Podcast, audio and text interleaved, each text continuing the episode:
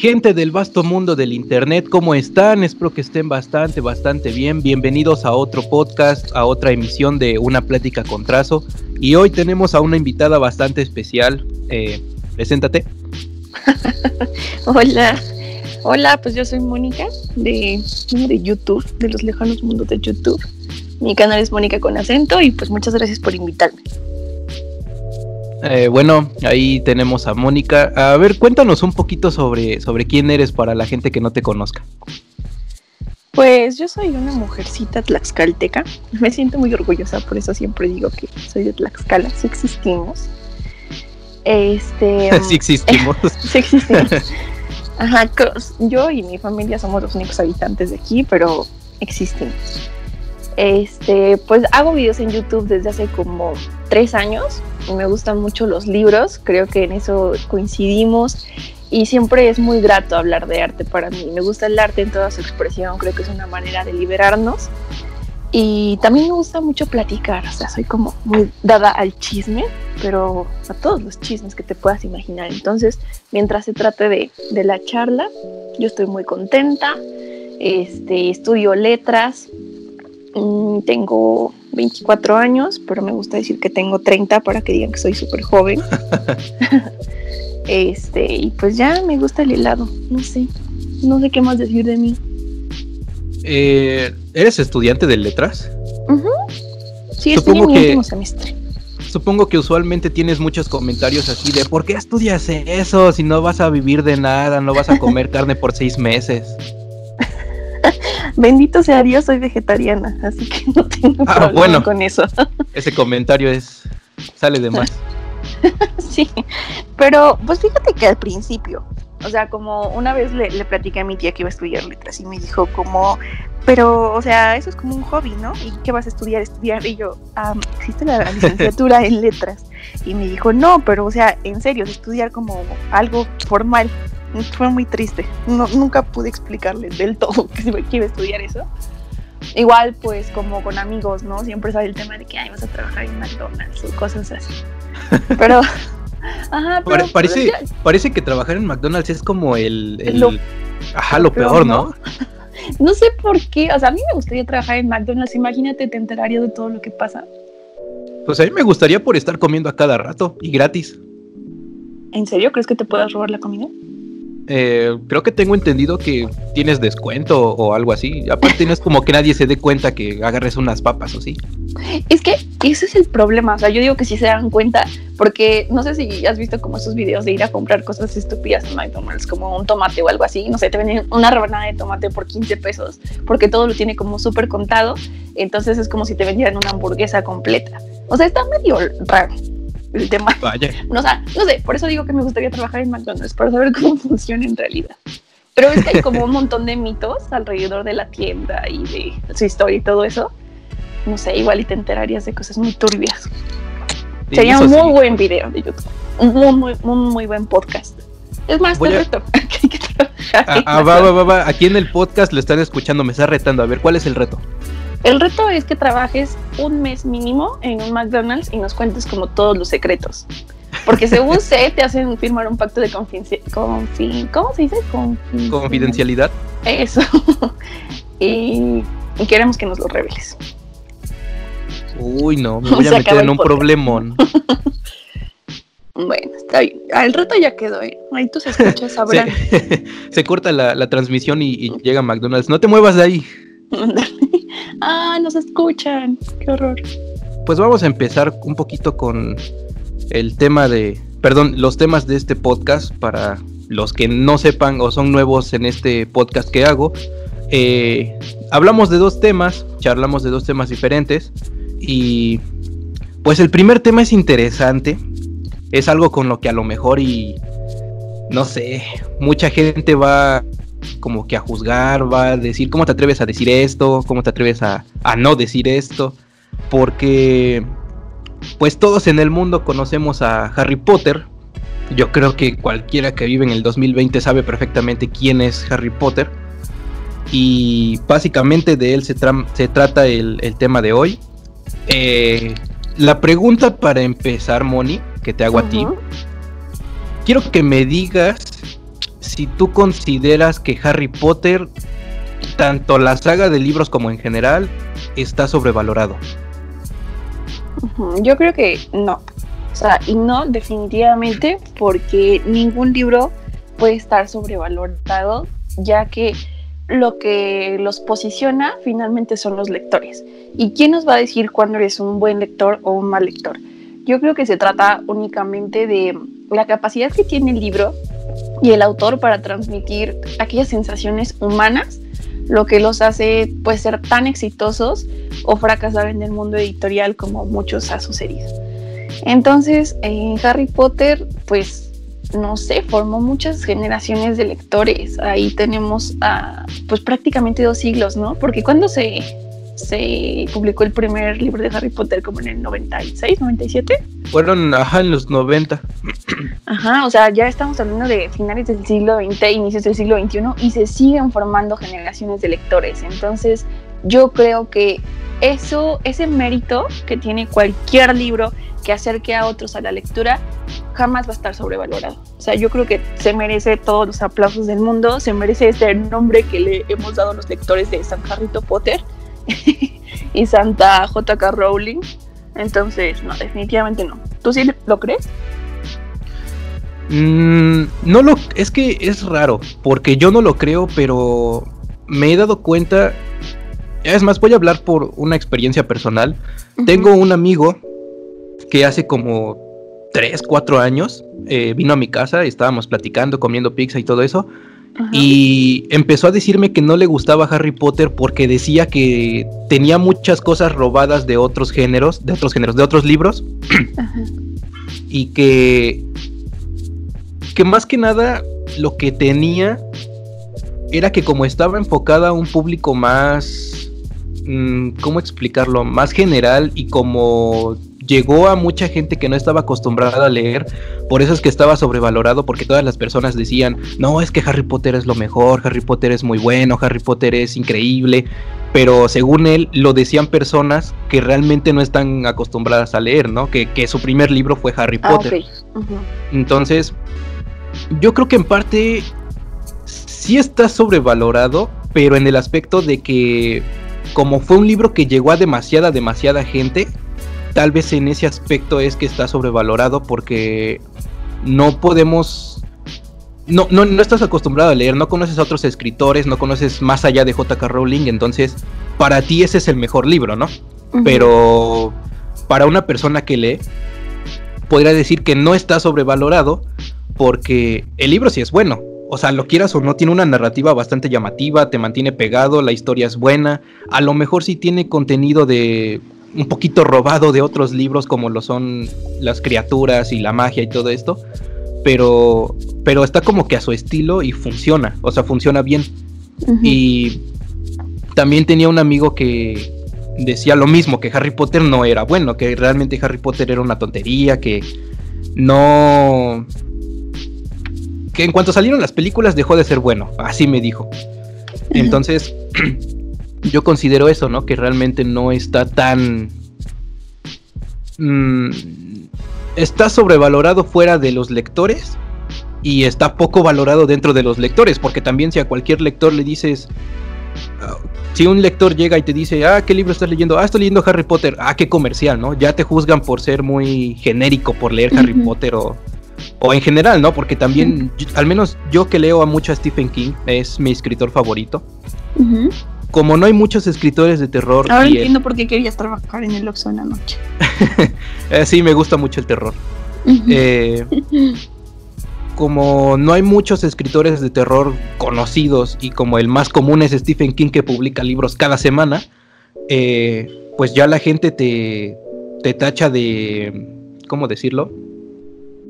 De que les, ajá, de básico, de es que siempre lees al mismo, es que Stephen King es igual siempre y, todo eso, ¿no? Pero pues no es que no haya, no es que no quiera leer a más escritores, sino que el libro, los libros de Stephen King son buenos.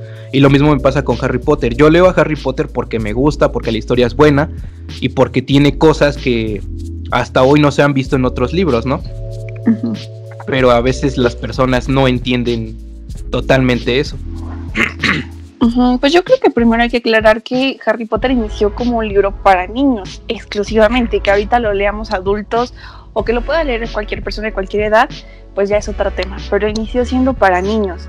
Y esto de que las ideas son robadas o que ya existían como las criaturas y todo esto, pues es natural porque en teoría literaria ya todas las historias están contadas, solo hay formas de narrarlas. O sea, ya no puedes inventar como una nueva trama porque ya todas, todas, todas, absolutamente todas existen y eso está súper comprobado científicamente.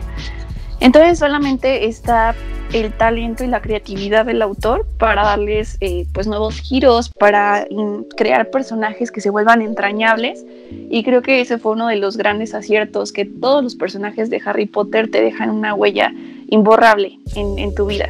Ya sé que eh, sea por la lectura de los libros o por ver las películas, pero pues yo sí he tenido como muy gratas experiencias de platicar con super fans que, que les cambió la vida.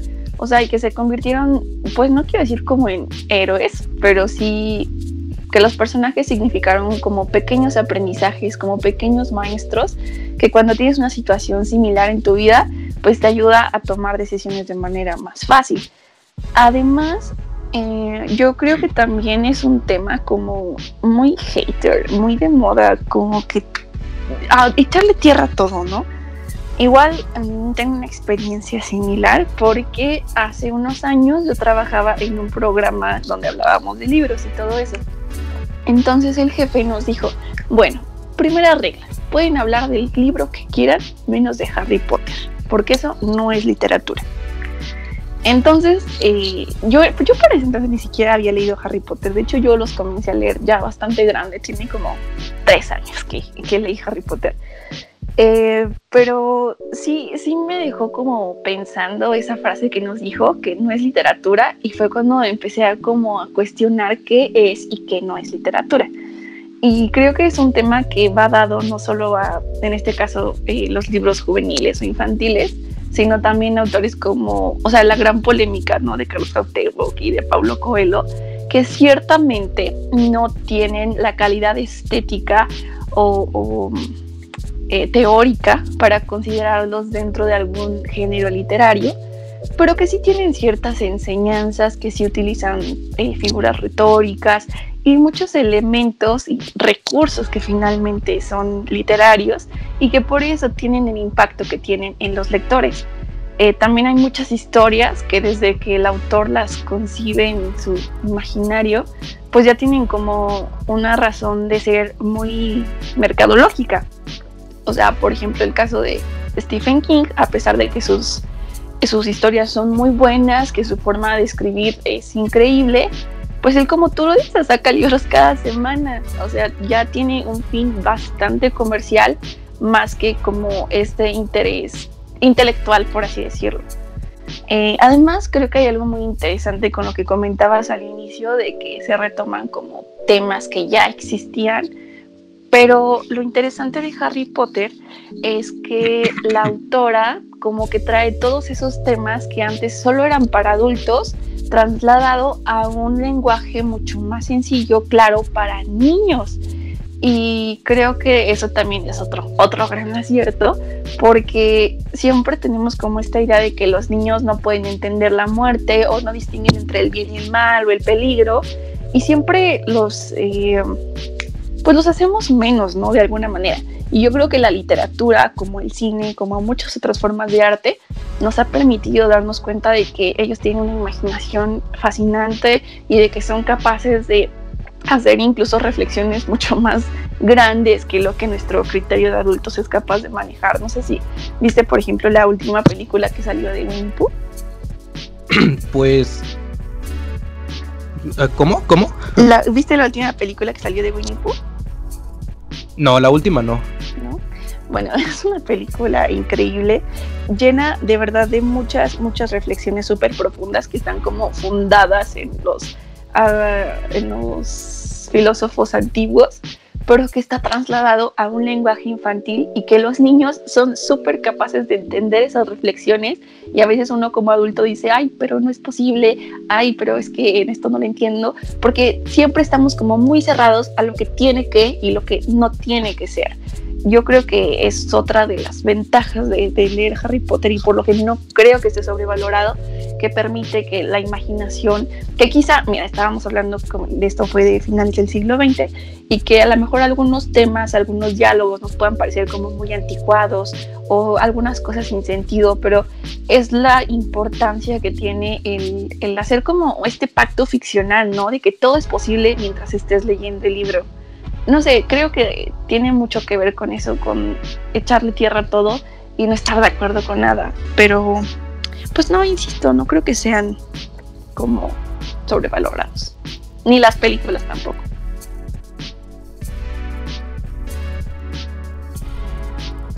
Que era lo de echarle tierra a todo.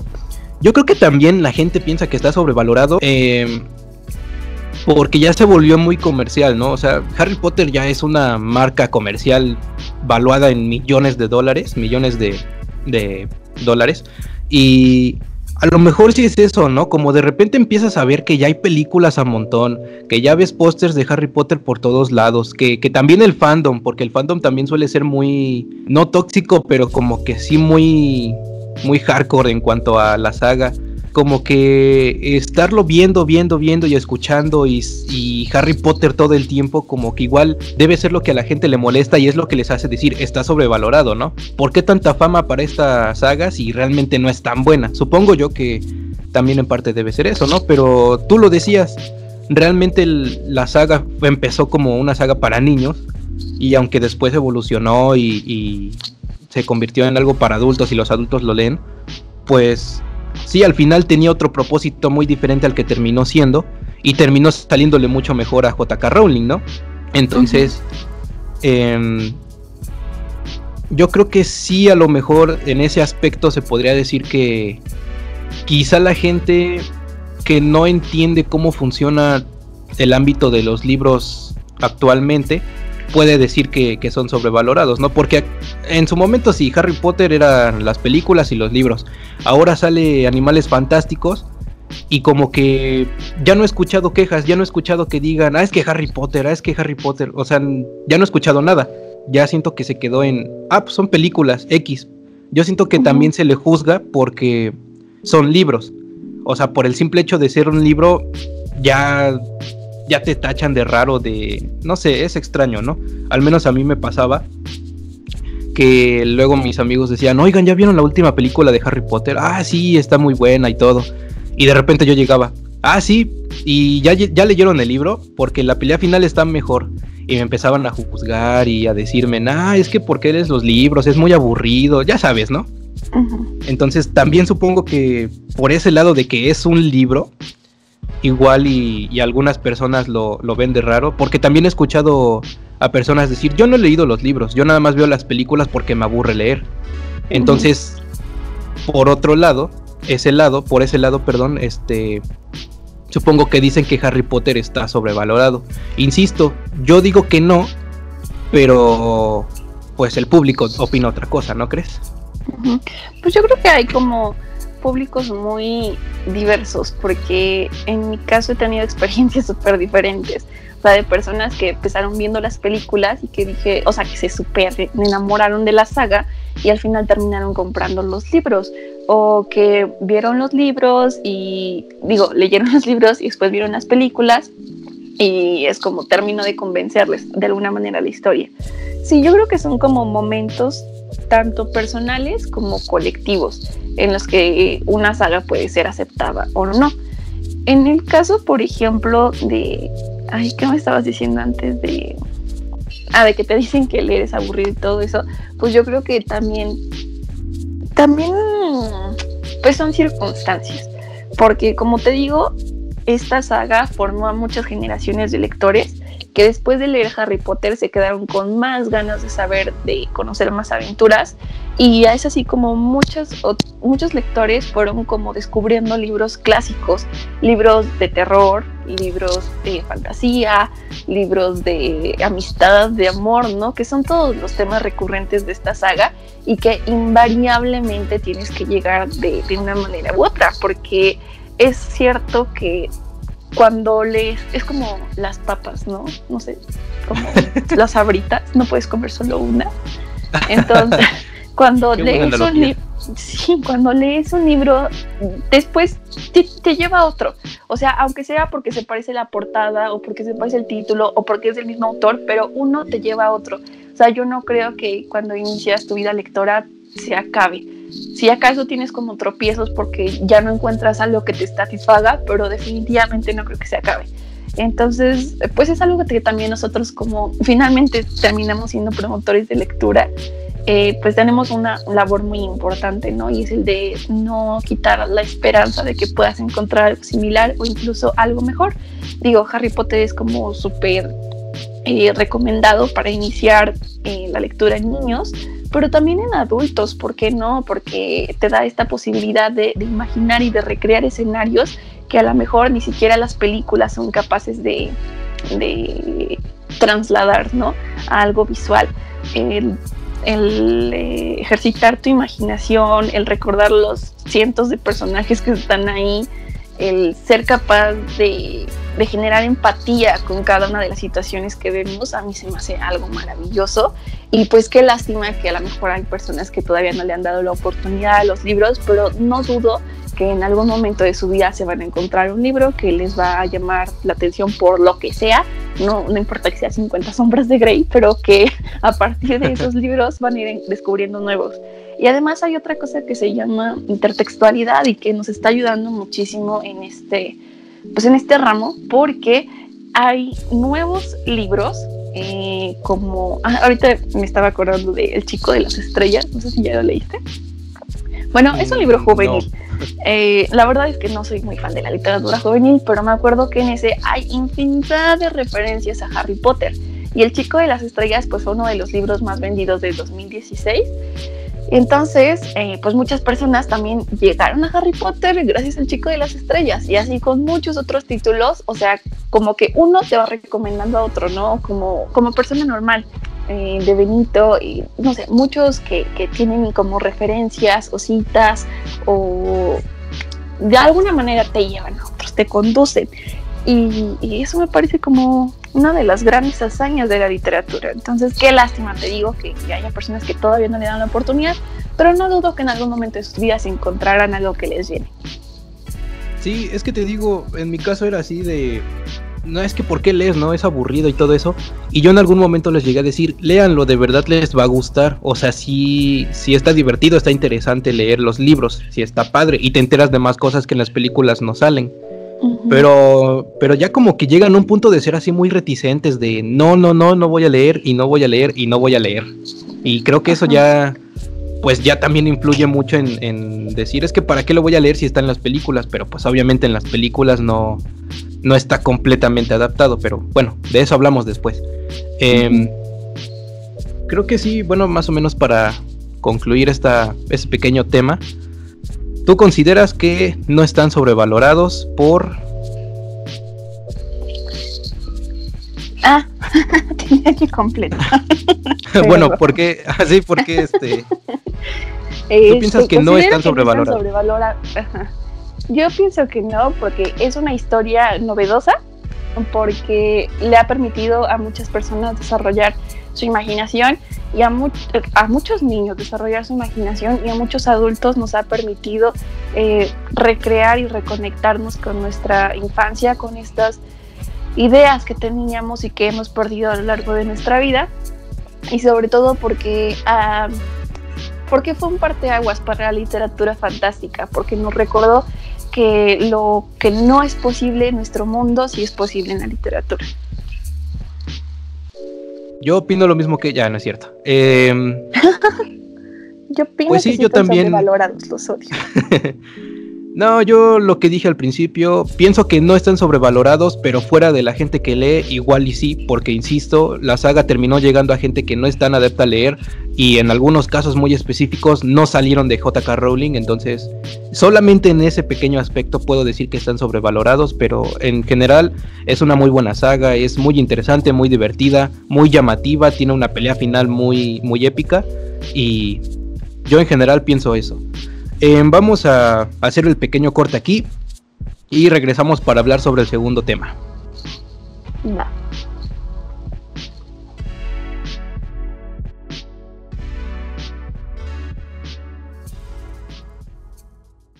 ¿Estás cansado de leer el mismo género una y otra vez?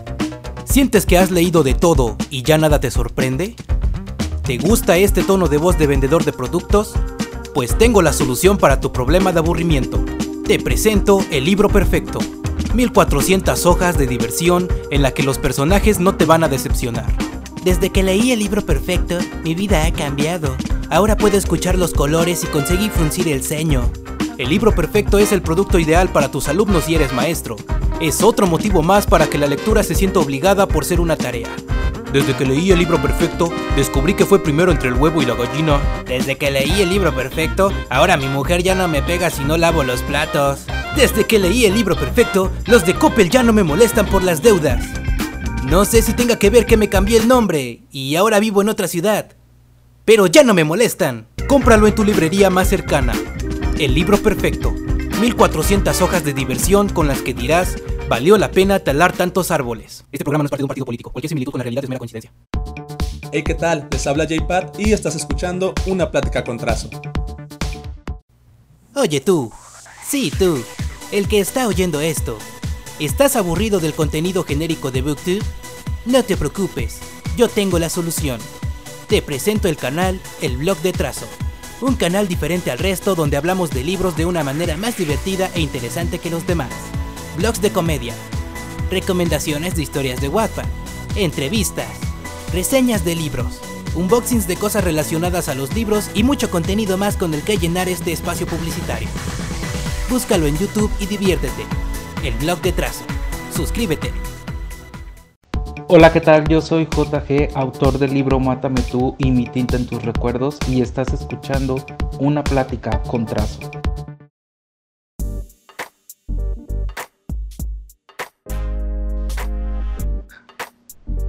Y bueno, gente, hemos regresado a esta segunda parte del podcast. Moni, ¿cómo te sientes de, estar aquí en esta plática? ¿Qué, ¿Qué tal? Bien, estoy emocionada porque hablamos de Harry Potter y pues pienso en la cerveza de mantequilla y todo es mejor con cerveza de mantequilla. ¿Alguna vez la has probado?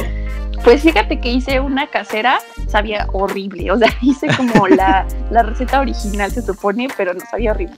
Pero en una ocasión fui a un cafecito temático de Harry Potter y estaba súper buena, pero dudo mucho que fuera ya no sé, sabía como a Peña Fiel, o sea, estaba rica, pero sabía muy comercial, no tengo idea de qué ¿Tú la probaste? Yo nunca la he probado, no, yo nunca la he probado y he querido, me he quedado con las ganas, pero no, nunca.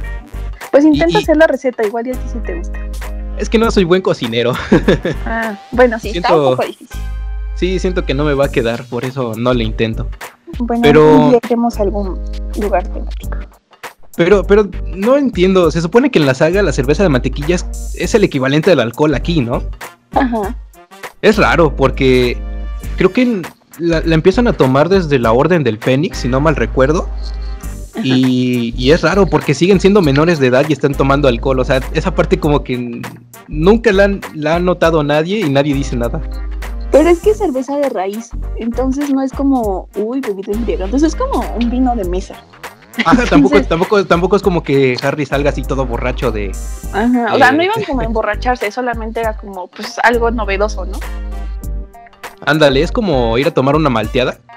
Ándale, ajá, algo así. Supongo que sí. Bueno, eh, tenemos un segundo tema en la mesa que viene un poquito ligado al primer tema.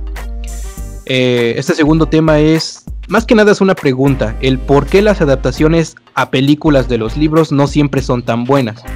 Eh, este tema nace, o bueno, a mí se me ocurre porque la última película que vi adaptada de un libro fue Doctor Sueño. Y la película está bien, la verdad está es pasable, está bastante interesante, bastante divertida, bastante aterradora. Tiene un final que eh, pensé que pudo haber sido mejor, pero como tal está es buena, ¿no? Anterior a esa vi la película de Ready Player One, que me encantó, pero no tiene mucho que ver con el libro, cambia muchísimas cosas. Es más, casi ni parece que está adaptada del libro, nada más tomaron el concepto y ya está la película. Y la película anterior a esa que vi creo que fue El Resplandor, la de Stephen King. Y, y esa sí no me acaba gustó. de cumplir 60 años, ¿cuántos? ¿40? No, 60, ¿no? Eran 60 según yo. Ah. Y este... Y la, y la, vi y dije, bueno, igual como película es buena, pero como adaptación del libro no tiene nada de buena. Está muy mal hecha, muy mal planeada y todo. Entonces, de ahí sale, ¿no? Porque muchas veces salen las películas adaptando a los libros y se les juzga mal, se les juzga mal. Es como la película que salió de la Torre Oscura, lo mismo, recibió críticas horriblemente malas y todo eso. Y en cambio las películas de Harry Potter, a excepción de tres o cuatro de ellas, la mayoría son éxitos en taquilla y, son muy buenas y te divierten, ¿no? Entonces, ¿tú qué piensas? ¿Por qué crees que no son no siempre son buenas las películas cuando son adaptadas a los libros. Pues yo creo que no tiene que ver con que sean adaptadas o no sean adaptadas. Simplemente hay películas buenas y otras no tanto. Pero algo que yo siempre he creído es que hay que recordar que la palabra adaptación no tiene como un sinónimo de igual, o sea, no tiene por qué ser exactamente los personajes con el mismo color de cabello y tienen que decir los mismos diálogos que estuvieron en el libro, sino que es una forma en, que el, el, director de la película reformula la historia y únicamente pues se basa como en algunos hechos importantes o que a él le llamaron la atención del libro, pero no necesariamente tiene que hacerlo igual. El guion cinematográfico es otro género literario, entonces yo creo que hay que verlo como eso, como otro género muy distinto y que yo sé que a veces decepciona porque te enamoras de ciertos personajes o de escenas que leíste y te encantaría verlas en la pantalla grande, pero siempre hay que recordar que la imaginación es mucho más poderosa que, que las imágenes. Entonces, no, yo creo que se trata de no aferrarse tanto a que sea tan fiel como esta versión y simplemente permitir eh, la oportunidad al director de la película de que nos cuente su propia historia, eh, pues basada en lo que tú ya, ya conocías, en una historia que quizá pueda cambiar ciertas cosas, pero que finalmente es como el mismo argumento. Eh, yo soy como siempre de esta idea de que son géneros completamente diferentes y que no hay un punto de comparación. O sea, sí podemos como decir me gustó o no me gustó, pero porque sea una buena o mala película y con argumentos que tengan que ver con el cine no, no soy como mucho de esta idea de que digas que no te gustó porque no se pareció tanto al libro. En el caso de, por ejemplo, las adaptaciones de Harry Potter, yo creo que tuvieron mucho éxito porque los, eh, los escenarios que se nos presentan en las películas son muy novedosos para la época y porque los efectos especiales en, en los años en los que se, se filman las primeras películas pues son eso, muy nuevos, incluso para hablar de libros infantiles, bueno, de, perdón, de una historia para niños y que no se había visto. Por eso yo creo que tuvieron el éxito que tuvieron y a pesar de... y, a partir de ese momento, pues es como te vas encariñando con los personajes y por eso cada película tuvo cada vez más espectadores y más éxitos taquilleros y lo que sea. Pero en realidad no creo que tenga que ver con que porque se parezcan al libro, porque de hecho pues muchas personas empezaron a comprar los libros a partir de que salieron las películas. O sea, hay como dos bandos, ¿no? Los que leyeron primero el libro y los que vieron primero la película y aún así siguen siendo súper fans de ambos. Yo creo que es por eso, los que llegaron a Harry Potter por el cine, pues tiene que ver como con la innovación tecnológica de ese entonces para el cine. Fíjate que es interesante eso que dices de la palabra adaptación, ¿no? Porque me he dado cuenta y esto lo he visto mucho en comentarios de YouTube de, los trailers o de reseñas de películas adaptadas a, de libros. Y siempre es, es que no están adaptando el libro como es. Pongo el ejemplo de, de It, por ejemplo. Em, es que no están adaptando la película como es y no están demostrando al monstruo como es y al final del, del libro It no es el payaso, es otra criatura. Bueno, vamos a adaptarlo tal cual del libro, ¿no? Si lo adaptan tal cual del libro como en el caso de... A ver qué película se me ocurre. Bueno, no se me ocurre ninguna en este momento. si lo adaptan tal cual del libro, empiezan con no, es que para qué, qué caso tiene, mejor leo el libro. Entonces, como que también el fandom entra mucho en ese, ese, ese detalle de es que no quiero que lo cambies, pero tampoco lo quiero igual. Y yo soy de la idea de que, vaya, es adaptación, o sea, no... Estoy tratando de explicarle lo de un libro a una persona que no es adepta a leer, a eso me refiero, ¿no? A lo mejor si, si tú no estás acostumbrado a leer Stephen King y los que leen a Stephen King saben que a veces su lectura es muy pesada, pues yo lo voy a tratar de hacer más chico para que en forma de película tú lo entiendas y te guste y ya te convenza de comprar el libro.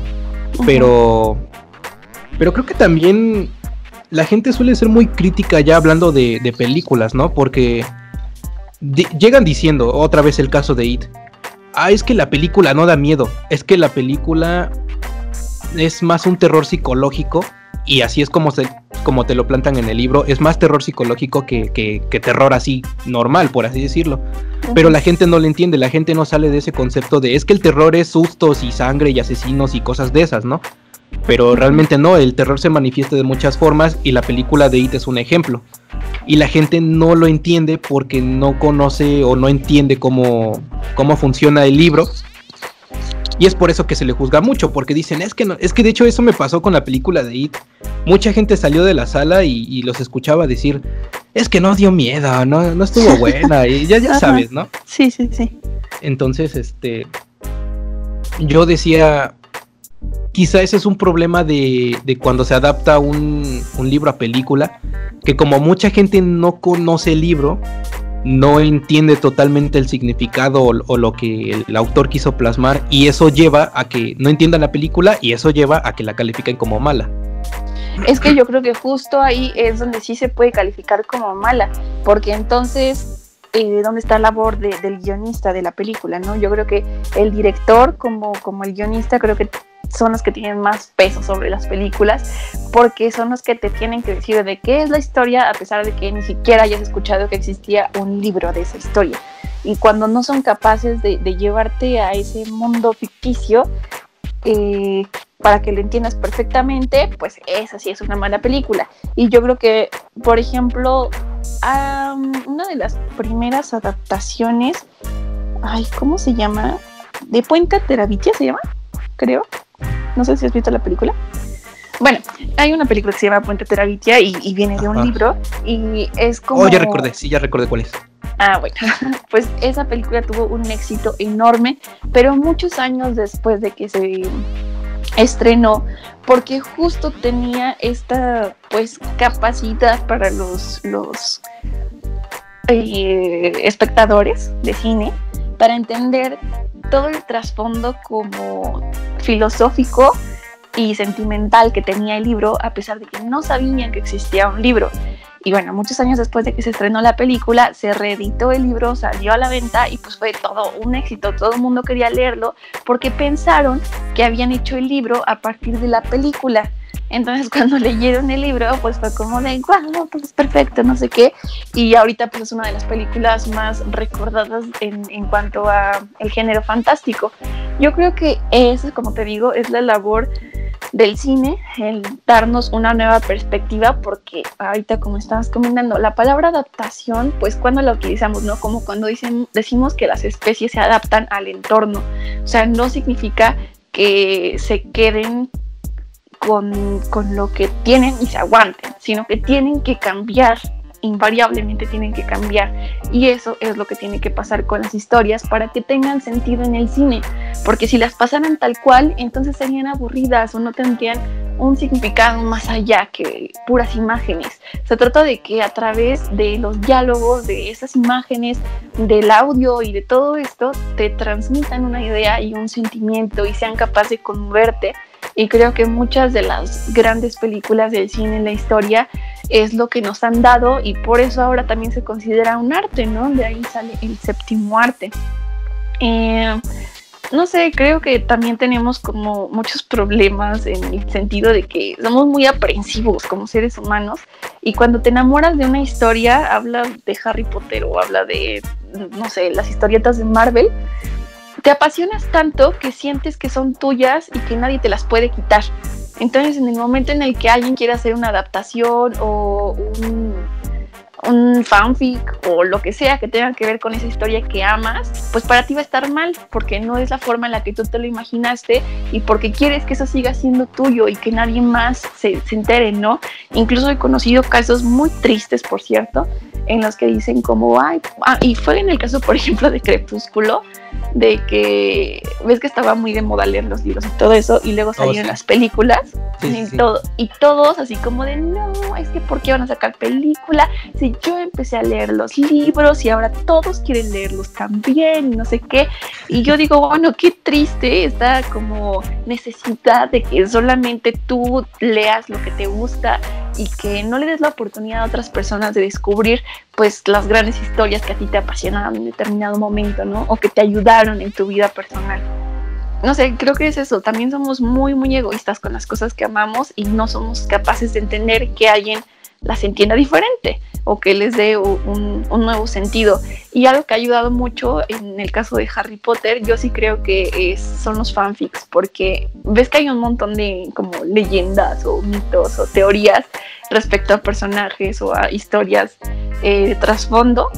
Eh, pues gracias a los fanfics es como y la misma JK Rowling a veces en tweets ves que nos rompe el corazón con ciertas ajá, este bueno, finalmente se sigue nutriendo la historia y se siguen eh, pues creando nuevas, nuevos sentimientos, porque si algo nos transmite Harry Potter es, es mucho sentimiento y creo que cada personaje es muy simbólico en, en, momentos diferentes de nuestra vida. Y pues ojalá que algún día como lectores aprendamos a ser más tolerantes con otras formas de arte y sobre todo con otros lectores, porque también chocamos mucho, no sé si te pasa que es, muy utópico, ¿no? El hecho de que tú lees, yo leo, ah, mejores amigos por siempre. No, siempre hay como un, un, sesgo muy extraño en el que, ah, pero yo ya leí también esto.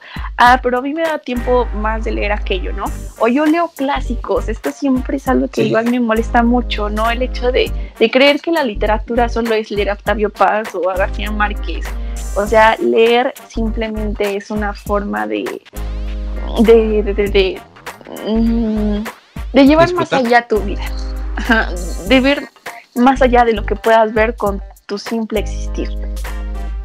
Entonces, pues sí, creo que tenemos una labor muy importante, tanto en los libros como en el cine, de ser más, más receptivos, menos, menos, menos echarle tierra al mundo. Eso, eso que dijiste de que los seres humanos por naturaleza somos muy aprensivos es muy cierto, porque sí, tocando lo que dijiste, eso de que se hace una película de un libro, en cuanto se anuncia que se va a hacer una película, empiezan a tirarle y empiezan a decir, es que ¿por qué la van a hacer? Se va a volver comercial, mi libro favorito y... O sea, es como de... No toquen mi libro, no, no toquen mi tesoro sagrado. Y vaya, si la película sirve para promocionar el libro, ¿por qué razón no, no tocarlo? También estaba platicando con un amigo una vez sobre este tema y él me decía lo siguiente, ¿no? Que, que un libro deja de ser bueno en cuanto se vuelve comercial. Yo opino que no, eso es, está totalmente mal. Pero él decía que, vaya, se supone que el autor debería, por su cuenta, conseguir vender muchos libros porque la historia es buena, ¿no? Y él, decía esta tontería de que ya cuando se hace película ya es la salida fácil porque ya va a vender mucho. Y creo que no, porque vuelvo a lo mismo, si la película está mal adaptada, ya es cuando empiezan a tirarle y el libro no, no vende tanto. Poniendo otra vez el caso de Doctor Sueño, la película tiene el concepto tal cual este bien puesto de el libro, o sea, la historia está bien, eh, los personajes están bien. Creo que hasta el hasta la parte final del libro está muy bien hecho y el final es un tributo a la primer película del Resplandor y al libro, a los libros en general, perdón.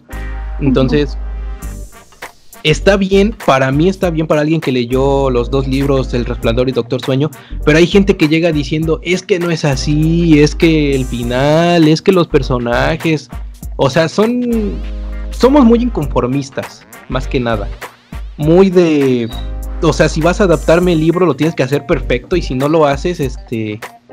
Eh, te voy a odiar y, eso, ¿no?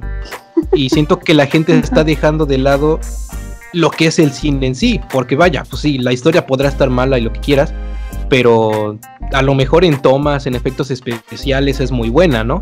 Y la gente no, es que la gente no le entiende. Yo siento que las personas no terminan de entender que al final tanto el cine como los libros se disfruta, pero se vuelven muy aprensivos en cuanto a es que quiero que lo adaptes como es y una vez que se hace es que por qué lo adaptas como es. Ese es el somos muy inconformistas. Bueno, es lo que yo pienso. Pues sí, yo creo que en general con todo, ¿no? O sea, siempre, siempre creemos que lo podemos hacer mejor y no solamente en el arte. O sea, ves a alguien trabajando en el Oxxo y dices, ay, ¿por qué no haces esto? Yo podría hacerlo mejor. Siempre, siempre tenemos como este instinto de superioridad y digo, no está mal, bueno, sí está mal, pero es como algo muy natural y que solamente trabajándolo y siendo como pues, más responsables de nuestro propio ser, es como podremos irlo transformando, pero pues yo no culparía a nadie de que crea que todo está mal, porque es algo instintivo, pero sí creo que hay una manera de decir las cosas y de no prohibirles a alguien más que lo disfrute, como cuando te dicen, ay, ni vayas a ver esta película, está muy mal hecha bueno, pero ¿qué tal si a mí sí me gusta? ¿O qué tal si yo sí entiendo ciertas partes que tú no? ¿O qué tal si yo, o, cuando te dicen, es que tienes que verla a fuerza o tienes que leer este libro a fuerza?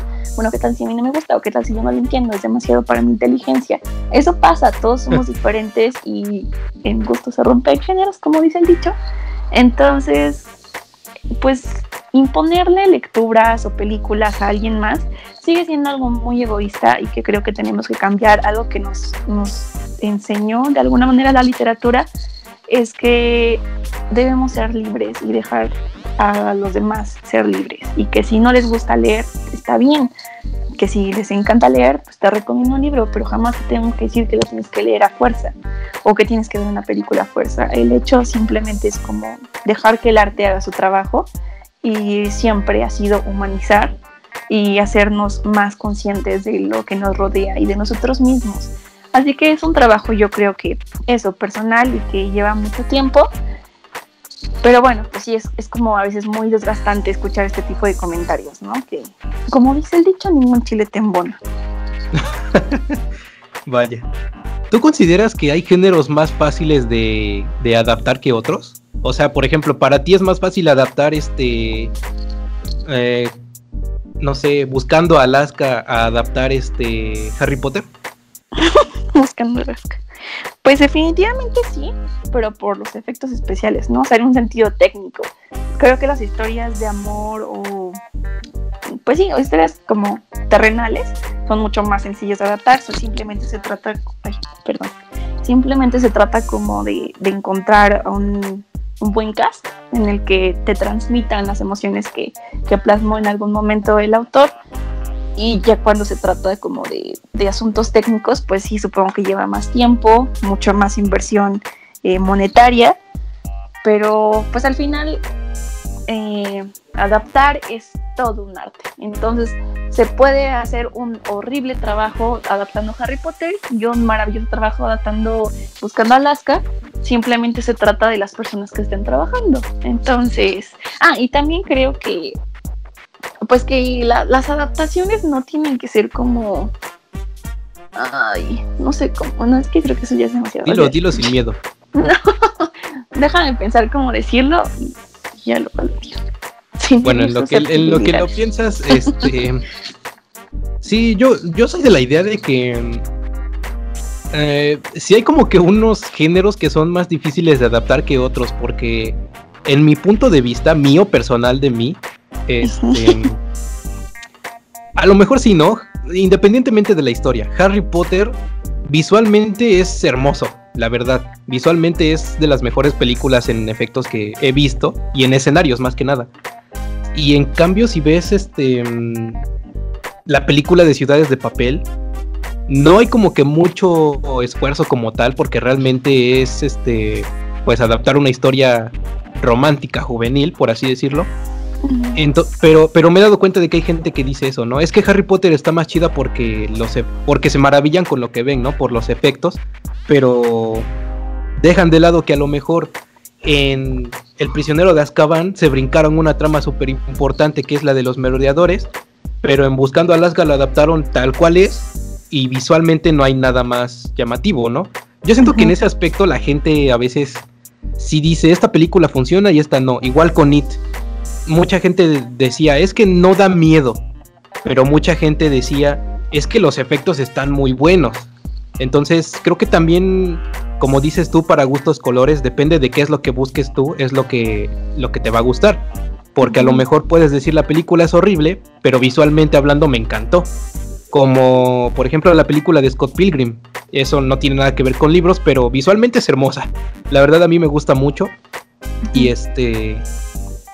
Y aunque faltan muchas cosas del cómic original, eh, está muy bien. Están, las peleas están súper increíbles. Es, es muy frenética la película tiene muchos efectos, entonces yo considero en ese aspecto que Scott Pilgrim como película es buena porque te atrapa. A lo mejor sí, te digo, como por parte del guion le faltan cosas y lo que quieras, pero visualmente te atrapa. Entonces, ya un poquito para ir cerrando este tema, creo que también depende mucho de si una adaptación es buena o no de la forma en la que tú veas la película, ¿no? Retomando un poquito lo del principio, a lo mejor este para ti no es buena porque no se adaptó como es. Para ti es buena para porque se adaptó como es y para ti es buena porque la película visualmente hablando por hablando por efectos te gustó mucho. Entonces siento que sí es subjetivo por así decirlo que, que la película sea que la adaptación sea buena o no. Pues sí y no, porque yo creo que también es muy importante ser un poco más críticos con el cine.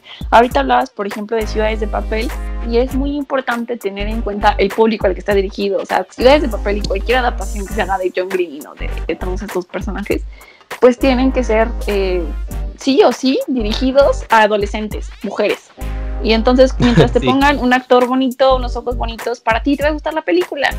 Y si en cambio adaptan, no sé, a ver, dime un libro de, el Resplandor, ¿no? A pesar de que es, un, libro, pues, con un trasfondo muy interesante, bueno, no a pesar, de hecho, por eso eh, ha sido como más aceptada por, por, un público adulto. Y la película está pues hecha para unos ojos adultos que tienen como más mm, más sensible esta parte de ver el significado de las cosas, de, las historias que no te están contando en primer plano, de los colores, de del reparto, de los diálogos que son a veces muy profundos, que son muy pocos pero muy profundos. O sea, creo que siempre tiene que ver el público al que está dirigido y en el caso de, Harry Potter, yo creo que un, acierto grandísimo es que, y que de hecho J.K. Rowling fue parte del rodaje de todas las películas, creo que estuvo muy bien, porque aunque siguen siendo para niños y cualquiera de cualquier edad lo puede entender, también tienen como muchas historias pues que te pasan en tu vida adulta, ¿no? Y con las que te puedes identificar y con las que puedes ser empático y que se van a quedar marcadas por el resto de tu vida. Creo que es una de las ventajas por las que muchas personas pues estamos encantadas con las películas y pues no sé, la verdad es que yo nunca he escuchado una crítica negativa, entonces no, no sabría en ese tema, pero creo que eso, pensar en el público siempre es una buena forma de partir para criticar cine, porque no se trata de si es adaptación o no, las películas se tienen que criticar por las por las características que debe tener una buena película, no tanto por el guion. Pero entonces, bueno, yo pienso que en ese aspecto también depende quién te lo esté diciendo, ¿no? Porque, vaya, sí está bien ser crítico y, y, tener en cuenta lo que está detrás de la película. Pero pues una cosa es llegar y decir, es que la película no es buena porque no adaptó bien el libro. A otra cosa es llegar y decir, es que la película no es buena porque tiene a tal actor y tal actor y el guion lo escribió tal persona. O sea, yo siento que también en ese aspecto ya depende quién es el que te está diciendo, el que te está dando la opinión, porque em, de los dos lados, tanto del fan del libro como del fan de las películas en sí, no... las críticas cambian, ¿no? Te pongo el ejemplo de este sujeto de caja de películas, creo que se llama Héctor Portillo. Él, tengo entendido que estudia cine, pero por lo que he notado, sí lee a Stephen King, pero como que no lo analiza a profundidad como una persona que, lee mucho a Stephen King. Entonces, cuando habla de las películas, él por lo regular, a él no le gusta nada. De por sí, todas sus, todas sus críticas son negativas, pero, pero cuando habla de una película adaptada de un libro, por lo regular le tira y le tira feo. Y les dice, es que está mal hecho, es que no te explican esto, es que este personaje qué. Y después te dice, pero en el ámbito técnico, este, tal actor es bueno, tal actor se roba la película, tal villano me gustó. Entonces, yo creo que también en ese aspecto de ser técnico, sí hay que saber quién es el que lo dice y por qué lo dice, ¿no? Bueno, yo lo veo así, no sé. Igual y si estoy mal me pueden juzgar. No, no, no, pero yo creo que así como finalmente siendo lectores nos volvemos críticos literarios porque eso somos y no porque tengamos un título en filología o algo así, simplemente porque somos lectores y finalmente los libros están dirigidos a nosotros y si no abrimos un libro no existe la historia. Asimismo, los espectadores de cine somos críticos de cine y claro que hay que estar como dotado de todas las herramientas posibles, de saber los tecnicismos, de, de identificar cuando una película está bien o no hecha, pero Ajá. ya me perdí yo misma en mi idea. El caso es que yo creo que cualquiera puede ser crítico de arte mientras tengas como el sustento teórico y la sensibilidad humana para hacerlo. Eh, solamente se trata de ser muy cuidadoso con tus comentarios, porque a veces, como tú dices, no leyó suficiente Stephen King y ahora su crítica pues se vio mal, no sé, en internet y ahora todo el mundo lo juzga. Y qué lástima, porque quizá tenía como muy buenos argumentos para criticar la película, pero a lo mejor se le salió por ahí algo que no conocía.